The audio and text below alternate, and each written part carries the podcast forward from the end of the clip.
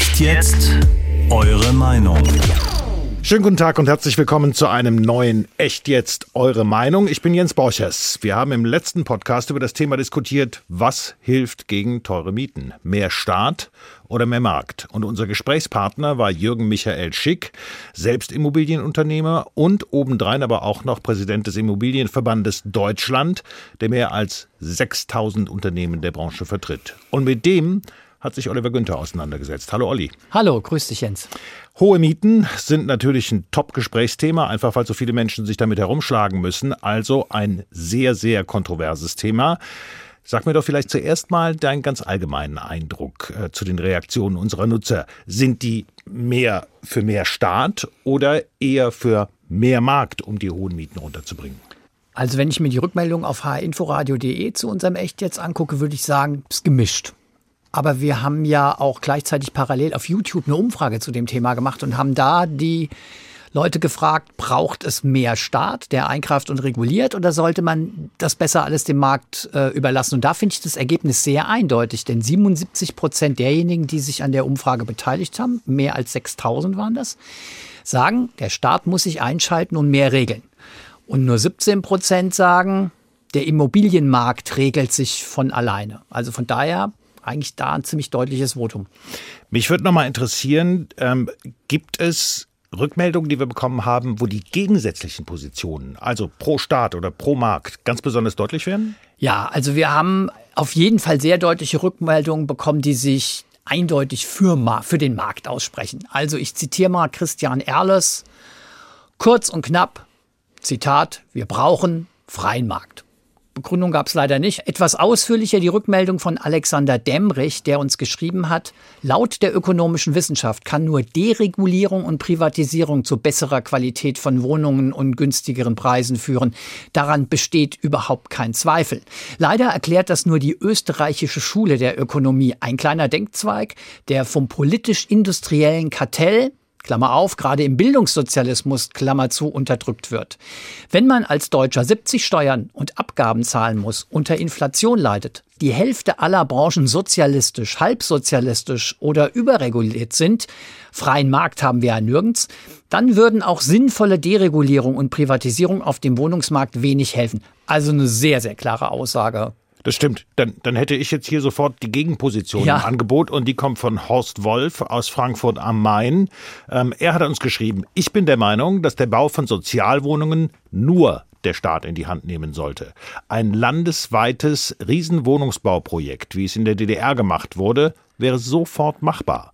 Alles, was der Daseinsvorsorge dient, gehört in die staatliche Hand und hat nichts in privater Hand zu suchen. Wir sehen doch, wohin die Privatisierung führt. Also das ist wirklich genau der, der, der gegensätzliche der Standpunkt, was das anbelangt. Genau. Ähm, der plädiert, das muss der Staat zumindest im Sozialwohnungsbereich in die Hand nehmen. Was ich ganz interessant fand, jetzt mal abgesehen von dieser starken Gegensätzlichkeit, ähm, war eine Nachricht, die, uns, die uns auf YouTube erreicht hat von Sunny Mars, ähm, weiß nicht, Frau oder Mann, ähm, der, die offensichtlich mal in der Immobilienbranche gearbeitet hat und die auf dieses Thema Immobilienmarkt nochmal einen ganz eigenen Blick hat. Sanimas schreibt uns, Zitat, ich war mal Angestellter in der Immobilienbranche, fast nur Neubauten. Der Egoismus trieb die ganze Branche an, weil jeder dabei viel Geld verdienen wollte. Alles neu bauen und viel Geld durch die Kaltmieten, außerdem inflationssicher, weil die Mieten ja steigen. Also jemand, offensichtlich doch ein Mann, jemand, der Einblick hat und der dann doch relativ skeptisch ist, was den Markt angeht, zumindest was die positiven Auswirkungen des reinen Marktes auf die Mieten angeht. Ja, mir ist aufgefallen, Frank Jost aus Gießen. Äh, der ist mir deshalb aufgefallen, weil er konkrete Vorschläge gemacht hat, ähm, nämlich was könnte eventuell tatsächlich konkret helfen. Er schreibt, kurzfristige Maßnahmen in Gemeinden mit hohen Mieten die Meldepflicht für bewohnbare Wohnungen mit Kontrollen durch die Ordnungsämter. Wiedereinführung der Besteuerung der Veräußerungsgewinne, gegebenenfalls pauschalisiert.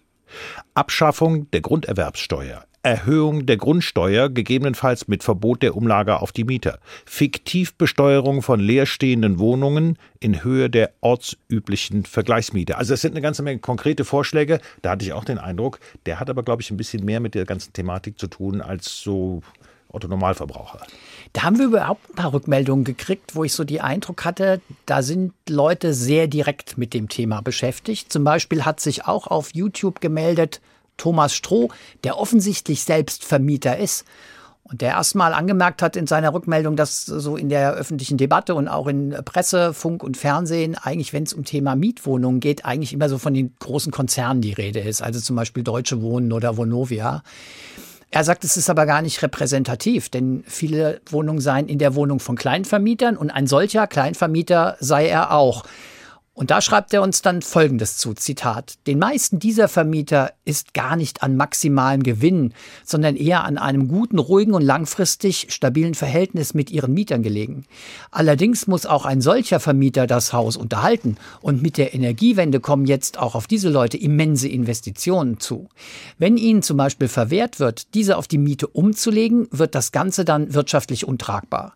Schließlich ist diese Art der Vermietung für die meisten Leute, die sie betreiben, der Großteil der der Altersversorgung. Für mich kann ich sagen, bei aller Liebe zu meinem Haus und aller Sympathie für die Mieter würde ich vom Staat in eine solche Situation gedrängt, würde ich die Hütte verkaufen. Und vom Staat in eine solche Situation gedrängt meint wahrscheinlich noch mehr staatliche Regulierung. Also da klingt schon auch ganz ordentlich durch. Da gibt es auch Misstrauen gegenüber staatlichen Maßnahmen, ne? eindeutig. Noch eine andere Rückmeldung, die ähm, auf hinforadio.de kam von Markus Alter aus Darmstadt. Der geht nochmal ganz anders an das Thema ran, weil er sagt, hm, das hat ja auch alles was mit dem Stadt Landgefälle zu tun. Er sagt, es gab ja bis vor kurzem noch eine Landflucht, ein Sog in Ballungsräume, wirtschaftliche Zentren und deren Umland. Was wir aus meiner Sicht brauchen, ist eine Vergleichmäßigung der Attraktivität aller Regionen in Deutschland, zumindest eine Abschwächung des Gefälles.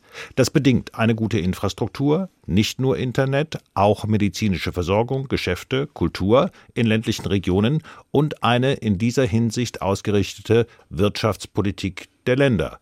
Auch ein interessanter Aspekt, fand ich. Genau, und dazu vielleicht ergänzend eine Rückmeldung auf YouTube von Albrecht 8000, der schreibt, Zitat, zieht aufs Dorf. Es ist ruhiger, kein Verkehrslärm, keine Parkplatzprobleme, keine Problemviertel.